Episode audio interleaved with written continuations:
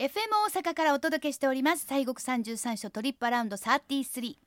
まあ、今年はイベントやグルメなどを楽しみながら巡礼していただけるようということでお正月からコース仕立てでお札書をご紹介してはいおりますけれども、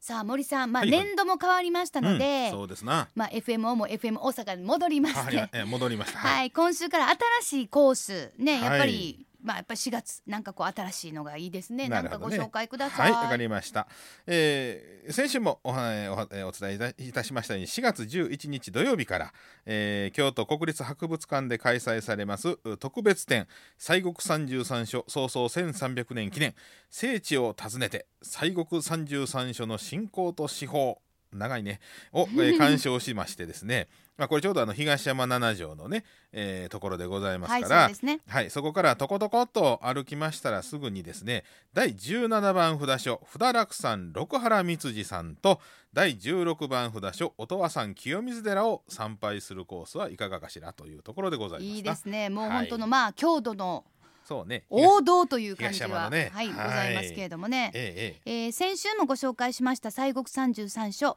創創1300年記念事業のまあラストイヤーを飾る特別展。えはい、まあ非常にに大きな展覧会でそうごですねざいます改めてどんな展覧会かというのをちょっとねまたご紹介していただいてもいいですか、はいえー、西国三十三所創創1300年記念特別展ということで、えー聖地を訪ねてというタイトルでしてねはい、で西国三十三所の信仰と司法という、まあ、サブタイトルなんですが、うん、えーこのお札所33のお札所があー、まあ、所持所持というか覚悟持っております、えー国宝お重要文化財など貴重なその宝物が多数展示されましてですね、えーまあ、お寺の外に、えー出されるというのが初めてというう秘仏もう初めて公開されるというようあなーそんあなりがまあたいこですとがあったり、うん、うん、えーまあ、七観音さん七観音ですねあの小観音さん十一面観音さん千手観音さん如意輪観音さん馬頭観音さん順帝観音さんに福建作観音さんと、えーこの7人の観音さんのすべてのお姿が拝めるというこう一ご一一堂にされてるわけずですねらずらっと、うんはいで、えーまあ、あとは記念講演会とか関連イベント等なんかも一応予定をされとるということでございまして、これ森さんは記は念い講演会されないんですか、うん、お呼びがないし行かないよ。い、やもうまたパーッとお呼び来るかもしれませんよわかんないですよええさあこの西国三十三所創創1300年記念特別展聖地を訪ねてこれ母を訪ねるわけじゃないですね さあ今しちゃいます。これじゃああれですよマルコの方ねうんうんそうそう聖地を訪ねます聖地を訪ねて西国三十三所の信仰と司法は2020年4月11日土曜日から5月31日日曜日まで京都国立博物館平成地震館にて開催もう私平成って久しぶりに言うた気する、ねえなんかもうえらい昔みたいなねんかねほんまやね気するよまねだ半年も経ってへんねんけどねいやいやもうちょっとだってあもうちょっとと経ってるかうん、平成地震館にて開あそっ催かそうやね会期中一部の作品は展示替えが行われますあのこれは展示替えは先週森さんが言ってはったみたいに、はいあのお外にこんだけしか出したらいかんよってなんかそねうそうそうそ国宝とか決まってるっていう、うんもう箱入り娘ですうわそうなん規定があってね言うたらものすごい箱入り娘ですはい、はい規定がございますまあやっぱり劣化を防ぐためそうですあとはルパンの侵入を防ぐためでございますねね本当にもうはい危ない危ない、午前9時30分から午後6時まで入館は午後5時30分まで会期中の毎週金曜土曜は午後8時までナイトミュージアムです入館は午後7時30分までこれ結構人気あるんですね意外とねそうですねんで毎週月曜日休館ですが5月4日月曜日祝日は開館ですえーチケットは一般前売りが1400円大学生は1000円高校生は500円で主なプレイガイドにて発売中ということでございますでまあどないやっていくねんないうことですけども、はいはいまあ京阪の七条の駅から、うんまあひ東にうんその通りをビュンって歩くのがそうそうそうこれも一番わかりやすい七条通りねそうですビュンと東へね行くのが一番いいんですけども、そうですまあでもあのガッツがあればうん京都駅からも歩いていけんことはない歩ですけよ、る歩けるはいだからまあプラスまあ15分あればいけるんちゃううーん20分ぐらいかな20分はいるかな20分ぐらいかな、まあ、だかららあの京都駅からそれこそあのじゅんとその七条通り行って、うん鴨川渡って、うん京阪の七条そうそう過ぎてすぐですとによかくまっすぐですからそうですそうで七す条通りをもうジューンと行っていただければいいんですがいやバスやという方は、とにかく京都駅です、はい JR あとは近鉄の京都駅からこれがね今 ABCD になってるみたいでおー D2 乗り場からはい D の2乗り場から市バス206-208号 D1 乗り場 D の1乗り場から100号110号系統にて博物館33元堂前下車すぐですそうなんですよまたはさっきも言った京阪の7条の駅から東へ歩いて7分京都駅からガッツで20分ぐらいかなっていう感じですよね、うんさあそしてコース仕立てでございますはのいで、はいまあそれも行きます、はい他どこ行きましょうそうですねまあとりあえずお昼ご飯ちょっと食べようかという場合でしたらねはいあのーこの平成地震館の1階にですねカフェレストランもありましてねそこで、あのーご飯ザ・ミューゼスっていうなんかここええらしいよ新しいできてええらしいあらよザ・ミューゼスそうですかあの、うんなんてハイアット・リージェンシー京都直営店らしいですよ、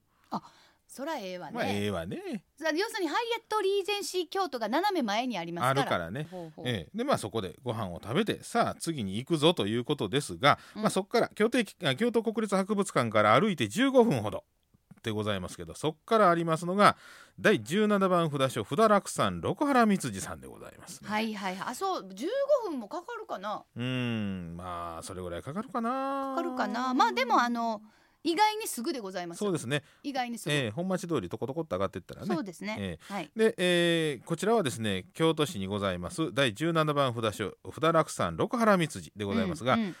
951年、えー一の聖と呼ばれまして有名なあの空也上人ですね、はいはいあの方があ開かれたお寺でございますあの口からニョニョニョニョっとあの仏そさうんで出すてる、いっぱいはおい口からね、にょにょにょんえと出ーて日は本る史の教科書に出てくるねそうですそうです、はい出てきますはい、えー当時京都で疫病が大流行いたそうしなましたのはい951年、ええで、えーうん村上天皇がですねこの病魔を退散させるように空也上人に命じました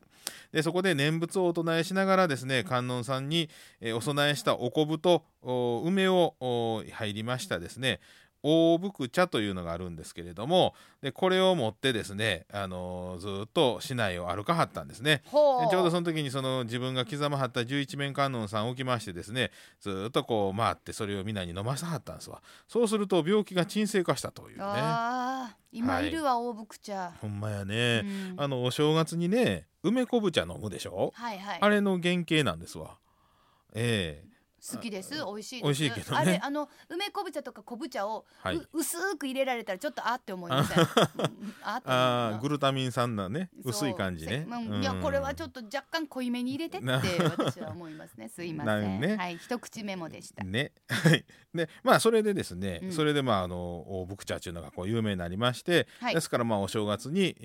ーまあ、病気専用にっちゅうのであれを飲んだりするんですけれども、うんうんうんうん飲もうええでまあそれでそのお病気で亡くなったまあそういう豊かでね病気で亡くなる方もたくさんいはりますから、はいその方をお供養するためにですねお堂を建てまして十一面観音さんを安置しましたところが六原光次の始まりというふうに言われておりましてね。はい、まあ、最高寺という名前であったというふうにも伝わっておりままあす。でも西のこの最高寺さんっていっぱいありますよね、光はいあるあるある結構あるそうで名すね前ですよね,、えーで、